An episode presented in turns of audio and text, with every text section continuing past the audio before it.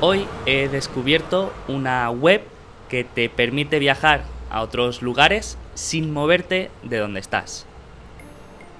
La página se llama City Walks y consiste en varios vídeos grabados por una persona que se ha dedicado a dar paseos por varias ciudades.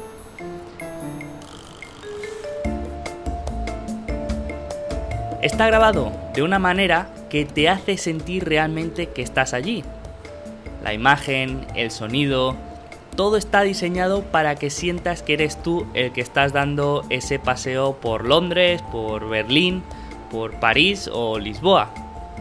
No me quiero ni imaginar cómo será eso cuando tengamos todos gafas de realidad virtual en casa.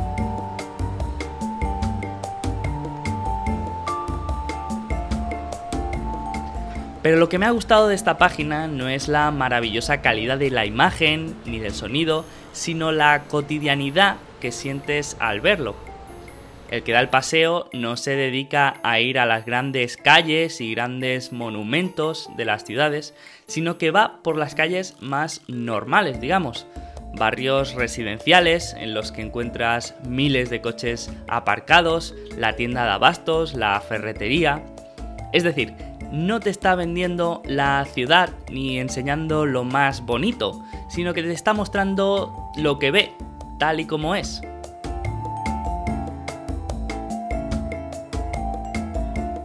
El episodio de hoy es un poco diferente a los que suelo hacer, pero la filosofía es un poco la misma. Ofrecer una inmersión en mi proceso de análisis y de estudio de una compañía. Ya sabéis que cada mes realizo un análisis en profundidad dentro de Alfa Positivo y que la mayoría de veces también intento hacer un resumen en vídeo. Lo del vídeo es porque sé que a mucha gente le quedan más claras las cosas cuando se lo explica alguien directamente. Pero sí que es verdad que no me gusta enfocar estos análisis como recomendaciones de compra, ni precios objetivos, ni potenciales de revalorización. Sí que me gusta hacer una aproximación a la valoración para que se entienda cómo enfoco yo la valoración en cada empresa, ya que esta es diferente. Y eso me ayuda mucho a la hora de enfocar el análisis, porque sé que no tengo que acabar el análisis con una recomendación de inversión, ni siquiera de venta, y ni siquiera con una conclusión. Muchas veces el final es una escala de grises de cosas que me gustan y otras que no me gustan. Mi objetivo no es venderte la máquina, sino mostrarte cómo funciona. Mi objetivo no es enseñarte lo bonita que es una ciudad, mostrándote las mejores imágenes, sino ofrecerte un paseo por esa ciudad para que tú decidas si quieres seguir ese paseo por tu cuenta o no.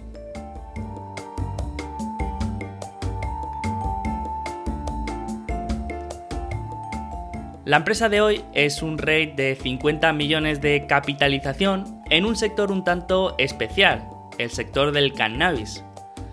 Ya sé que muchos de vosotros ahora mismo estáis cerrando el reproductor, pero os animo a darle una oportunidad porque es bastante interesante.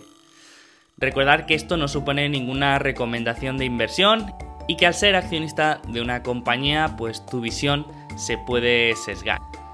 Así que nada más, os dejo con esta curiosa empresa y espero que os guste este paseo.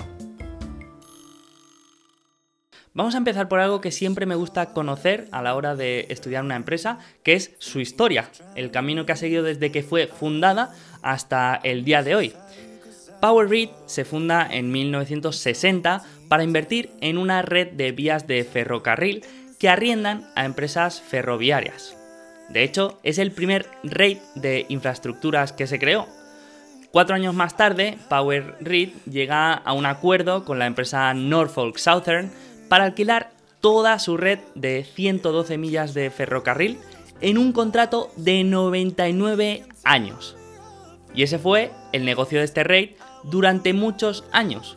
Un nanocap que se dedicaba a cobrar el alquiler de estas vías de ferrocarril en las que no tenía que realizar ningún mantenimiento ni ningún coste, ya que esto se realizaba a través de contratos triple net lease, A finales de 2009 todo empieza a cambiar cuando uno de los mayores accionistas, David Lesser, empieza a proponer el privatizar la empresa. Según él, no tenía ningún sentido ser una empresa pública cuando no se estaba levantando capital, ni se estaba realizando ninguna adquisición, ni se estaba haciendo nada, por lo que no tenía sentido ser una empresa pública con todos los costes que esto conlleva. Finalmente, Lesser asume el cargo de director ejecutivo y no privatiza la empresa, pero diseña un plan de crecimiento para cambiar un poco el rumbo de la compañía. Inicialmente empezaron a comprar activos de energía alternativa, terrenos donde poder instalar paneles solares, pero al cabo de unos años entró mucho capital en ese sector y dejó de ser tan atractivo para empresas de esas características. Después de este duro golpe, parecía que Power Read volvía al modo zombie, pero a finales de 2018 aparece un nuevo sector relativamente nuevo y muy atractivo, que es el del cultivo en entorno controlado. Concretamente el cultivo de cannabis, un sector muy nicho, pero en el que David Lesser detecta una gran oportunidad. Así que decide elaborar un plan de crecimiento para llevar este NanoCap Rate en modo zombie a ser un rate de crecimiento muy interesante. Volviendo a la actualidad, a día de hoy, ¿qué es lo que hace este rate o qué es lo que tiene en cartera? Bueno, para empezar, Power cotiza en el Amex y actualmente capitaliza a unos 50 millones de dólares, por lo que sigue siendo una nanocap. Y básicamente su modelo de negocio consiste en comprar activos y obtener unas rentas de estos activos. Pero lo, lo, interesante es cómo obtiene las rentas de estos activos y es que esto se realiza a través de contratos triple net lease que significa básicamente que el inquilino asume todos los costes derivados de ese activo. Es decir, todo lo que son mantenimientos, seguros e impuestos están bajo la responsabilidad del inquilino. El landlord, el propietario del activo, no tiene que pagar nada. Y esto reduce mucho la incertidumbre y también reduce mucho los costes operativos. De hecho, esta empresa solamente tiene un trabajador, que es el CEO, David Lesser. Vamos a ver un poco la cartera de manera rápida y vamos a hacernos una idea de todos los activos que tiene a día de hoy. El primer segmento que tendríamos es el tradicional, el negocio con el que se fundó la empresa, que actualmente dispone de 112 millas de ferrocarril arrendados por completo a Norfolk Southern en ese contrato famoso de los 99 años. En el segundo segmento tendríamos todo lo que son los activos de energía alternativa, en el que encontramos unas 240 hectáreas de terreno alquilado a utilities que producen energía solar.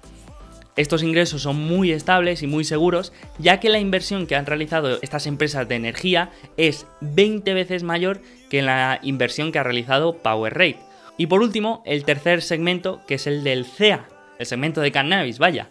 Aquí tiene unos 8 activos, aunque existen muchos más en desarrollo.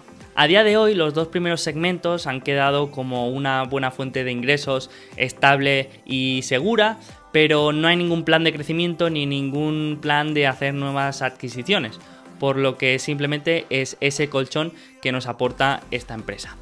Pero en el segmento del cannabis ahí sí que se pone interesante y sí que hay bastantes movimientos y sí que estamos viendo mucho crecimiento.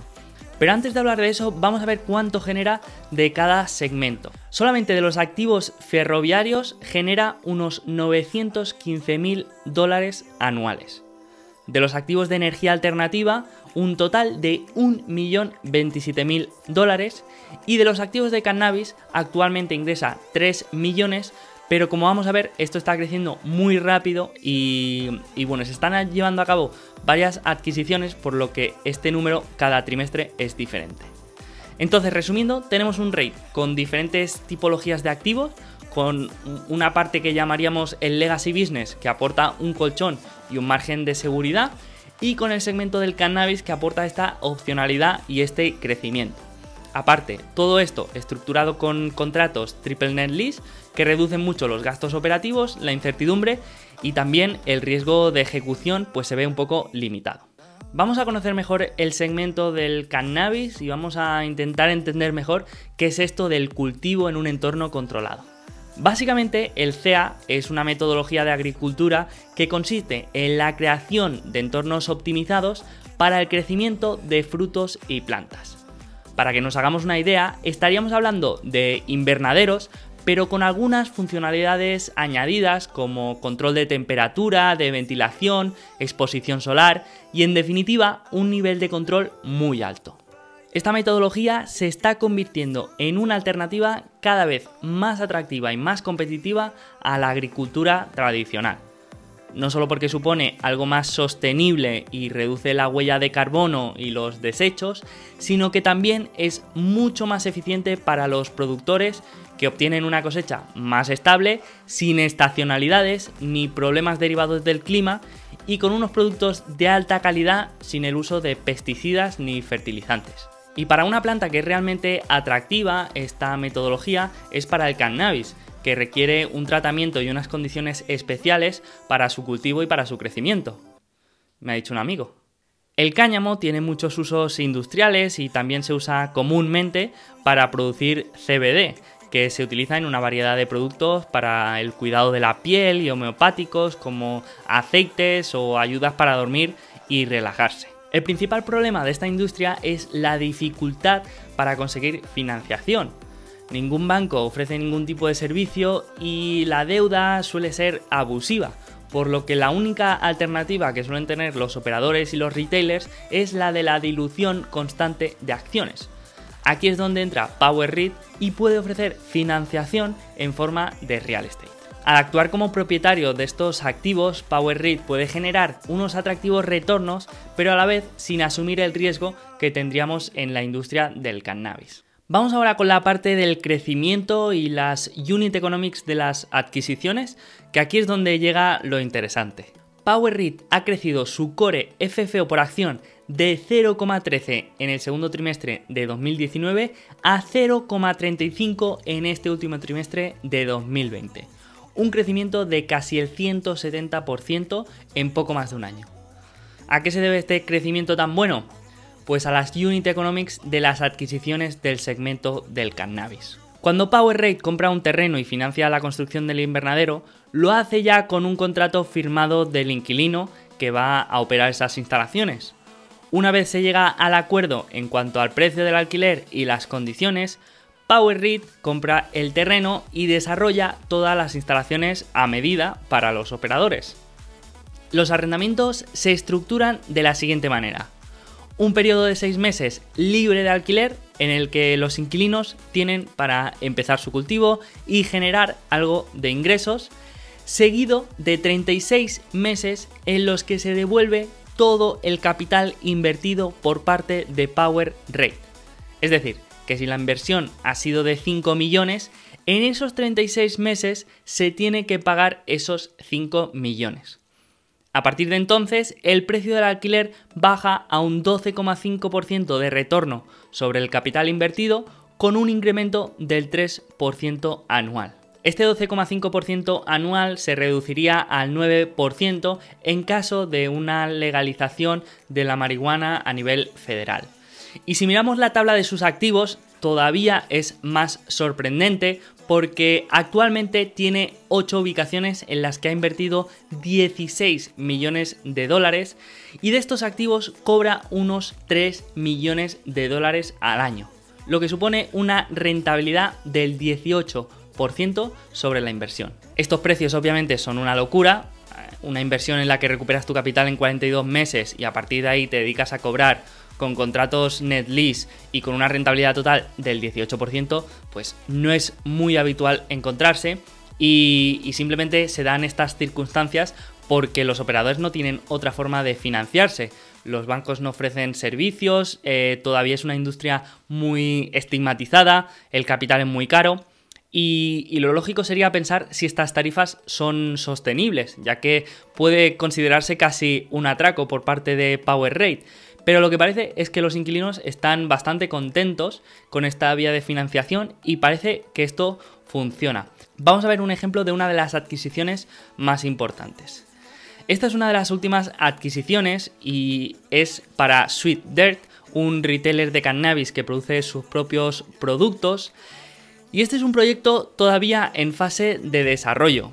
Pero si miramos las condiciones del alquiler, vemos que el coste total que le va a suponer a PowerRate será de 5 millones de dólares una vez finalizada la construcción y el alquiler está estructurado, como hemos comentado, con un retorno total de la inversión en los primeros 42 meses y luego con un periodo de bajada al 12,5% de retorno sobre la inversión. Si lo contabilizamos en línea recta, el alquiler medio es de 920.000 dólares anuales, lo que supone una rentabilidad sobre el capital empleado del 18%, que no está nada mal.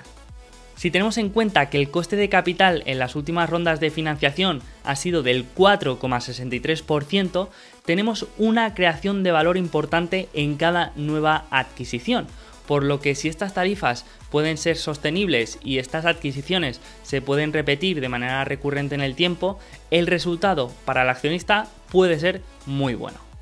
No quiero entrar mucho en la industria del cannabis porque es un jardín en el que no me quiero perder y puede ser una industria que te guste más o menos, que creas que está más sobrevalorada o menos, pero lo que sí que podemos estar de acuerdo es que ha llegado para quedarse. Actualmente el 74% de la población de Estados Unidos tiene acceso legal a cannabis. 36 estados tienen leyes que regulan el cannabis para uso medicinal y 11 estados tienen leyes que regulan el cannabis para uso recreativo. Las ventas totales legales de marihuana para 2023 se estima que estarán en un rango entre los 25.000 millones y los 30.000 millones, haciendo de este sector uno de los pocos en conseguir crecimientos de doble dígito. Una de las ventajas de participar en esta industria como proveedor de infraestructura o de activos inmuebles es la poca competencia actual que existe. Incluso podríamos decir que existen barreras de entrada. Por esa razón, PowerRate puede tener unos años de ventaja para explotar esta ineficiencia hasta que finalmente Em, se desaparezca el estigma sobre esta industria, los operadores demuestren más solvencia y más players y más capital intente entrar en este sector tan nicho. Vamos a ver ahora la deuda de esta empresa porque sí que es verdad que a primera vista el balance puede echarnos un poco para atrás, pero yo creo que si miramos más en detalle y profundizamos más en esta deuda, creo que podemos afirmar que PowerReach se encuentra en una posición financiera mucho mejor de lo que parece. Si vamos al balance y vemos que una empresa de poco más de 50 millones de capitalización tiene una deuda de 24 millones, pues asusta un poco y puede levantar sospechas en cuanto a su liquidez y su solvencia. Pero como vamos a ver, esta deuda está muy bien estructurada y yo al menos no veo problemas de liquidez a corto y medio plazo. Desde 2012 ha emitido cuatro rondas de deuda importantes. La primera en 2012 con un préstamo de 70.000 dólares al 5% para amortizar en 11 años. La segunda en 2013 con uno ya más importante de 750.000 dólares también al 5% y con un plazo de 10 años. La tercera, en 2015, que ahí ya levantó 10 millones en bonos corporativos al 4,34% que maduran en 2034. Y la cuarta y última fue en noviembre de 2019 en la que se completó la financiación de 15 millones y medio de dólares a un 4,62% y con un periodo de madurez de 35 años. En total, PowerRead tiene una deuda de 24,4 millones, pero con un calendario de madurez, como veis aquí, muy sano. Solo en efectivo, PowerRead tiene unos 7 millones y la naturaleza de sus ingresos y el colchón que tiene con los segmentos tradicionales, pues aporta un buen margen de seguridad. Vamos a hablar un poco del equipo directivo. Bueno, del directivo, porque recordar que solamente tenía un trabajador, esta empresa. Todos los servicios los externaliza y solamente está David Lesser, que hace de CEO, eh, tesorero y director de la junta de accionistas. David Lesser empezó a comprar acciones de PowerRead hace 11 años aproximadamente y actualmente tiene el 26% de propiedad de la empresa. Él es el principal y mayor accionista con diferencia, por lo que podemos afirmar que los intereses están bien alineados. También tiene un track record muy bueno, 25 años en la industria del real estate, con múltiples casos de éxito, como en 1997, donde consiguió la fusión de dos empresas de real estate para convertirlas en un REIT llamado Keystone Property Trust, un REIT que creció bastante durante los años de David al mando, hasta que finalmente fue adquirida por Prologis en 2004 por 1.500 millones, consiguiendo así una TIR del 20% anualizado durante ese periodo. Hasta el momento he intercambiado algunos mails con él y seguramente en el futuro pueda llegar a tener una charla, pero de momento la verdad es que mis sensaciones son bastante buenas y creo que es una persona íntegra, con las, con las ideas claras, que sabe lo que hacer con el capital, que es un buen asignador y que de momento está cumpliendo su plan tal y como lo describió, por lo que por esa parte yo estoy bastante tranquilo y bastante contento. Y lo que voy a hacer va a ser dejaros unos clips de una entrevista que le hicieron en iRead TV con algunas ideas y algunos comentarios acerca de su modelo de negocio y de la oportunidad que ve en el segmento del cannabis. Y llegamos a la parte de valoración, que en este caso voy a hacer una valoración muy de servilleta y de muy corto plazo. Y la tesis básica aquí es que estamos hablando de una empresa en crecimiento con unos múltiplos muy atractivos si los miramos en comparación al único comparable que tenemos cotizado, que es Innovative Industrial Properties. Y la clave aquí es que tenemos algo sólido. No estamos hablando de un business plan, sino que tenemos contratos, tenemos proyectos en desarrollo y tenemos ya un FFO tangible para el año que viene y para 2022 casi. Entonces, si miramos el pipeline de proyectos en desarrollo, tenemos un FFO para 2021 de 2 dólares por acción. A precios actuales, eso sería un precio sobre FFO de menos de 13 veces. Un FFO que, como digo, es tangible, que ya tenemos contratos firmados y ya sabemos que vamos a ganar. Bueno, pues si miramos la única comparable que tenemos, que es Innovative Industrial Properties, vemos un múltiplo sobre este FFO de 2021 de más de 30 veces. Innovative Industrial Properties es una empresa mucho más grande, más consolidada, con un buen track record y con mucho más seguimiento de analistas y no espero que Power llegue a la misma valoración, porque es mucho más pequeña, todavía tiene mucho que demostrar y todavía tiene mucho riesgo. Pero conforme se vayan completando más adquisiciones como las que hemos visto hasta ahora, el mercado poco a poco creo que se va a ir dando cuenta del potencial de este nicho y debido a la naturaleza de sus ingresos, que recuerdo que son triple net lease, eh, en los que recupera la inversión en 42 meses y luego se convierte prácticamente en una autopista de peaje, pues yo calculo que un múltiplo menor de 25 veces será difícil ver en un horizonte a 3 años. Aún así, manteniendo cierto margen de seguridad, he asumido un escenario base en el que el múltiplo es de 20 veces para finales de 2021 y un FFO que según mis cálculos sería de 1,89 dólares por acción, por lo que estaríamos hablando de un precio asumido de 40 dólares por acción en un año. Esto es un periodo de tiempo muy corto y aquí pueden pasar mil cosas y mil cosas que no estén relacionadas con la compañía, pero es un precio que no me parece nada descabellado. Y si se cumpliera, estaríamos hablando de una TIR del 40% en un año. Pero sí que es verdad que en estos periodos de tiempo tan cortos, esta TIR es muy sensible al precio al que compramos. Entonces, he hecho un análisis de sensibilidad en el que veríamos la TIR que obtendríamos eh, dependiendo del precio que paguemos y del múltiplo al que cotice la empresa en 2021. Mi sensación personal es que conforme se vayan realizando más adquisiciones y se vaya demostrando que esto puede ser recurrente, van a ir desapareciendo dudas, incertidumbre y creo que a la que se den 5 o 6 más adquisiciones va a ser difícil volver a ver este precio por debajo de los 30 dólares. Pero repito que estos son mis suposiciones y no tienen por qué darse. Como os podéis imaginar, esta valoración no es una irracionalidad completa y hay razones y factores por los que este múltiplo tiene ese descuento. Uno de ellos puede ser su tamaño. Eh, recordad que estamos hablando de una nanocap y esto pues hace que siempre pues tenga menor cobertura de analista, menor accesibilidad a grandes capitales y esto se acabe reflejando en su cotización. Otra de las razones puede ser su corta trayectoria en la industria en la que pretende crecer, la industria del cannabis. Recordad que hemos visto muy buenas adquisiciones, pero hemos visto muy pocos casos, así que falta por demostrar esta habilidad para crecer y para conseguir escala, porque recordad que de momento solamente tiene un trabajador. Y aparte de esto, pues hay otros muchos riesgos y catalizadores que pueden salir mal. Una de las características que menos me gusta es su concentración de inquilinos. El mayor inquilino supone un 26% del total de ingresos, algo que para mí personalmente pues me da un poco de vértigo. Otro de los riesgos es el propio sector, que no deja de estar a merced de las regulaciones del momento y estas pueden cambiar de manera muy rápida y en una situación en la que nosotros vamos a ser siempre los últimos en enterarnos.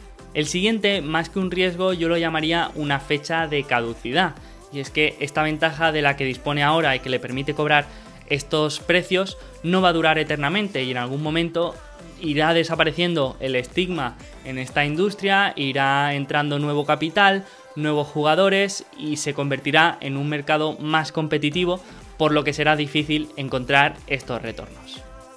Por todos estos motivos, no creo que podamos llamar a esta inversión un buy and hold, una empresa que puedas comprar y echarte a dormir, sino que esta inversión nos va a requerir cierta monitorización y sobre todo porque, como hemos visto, la ventaja tenía fecha de caducidad, por lo que tocará seguir de cerca todas las adquisiciones que se vayan a hacer, así como las condiciones de los contratos y las regulaciones de la industria del cannabis.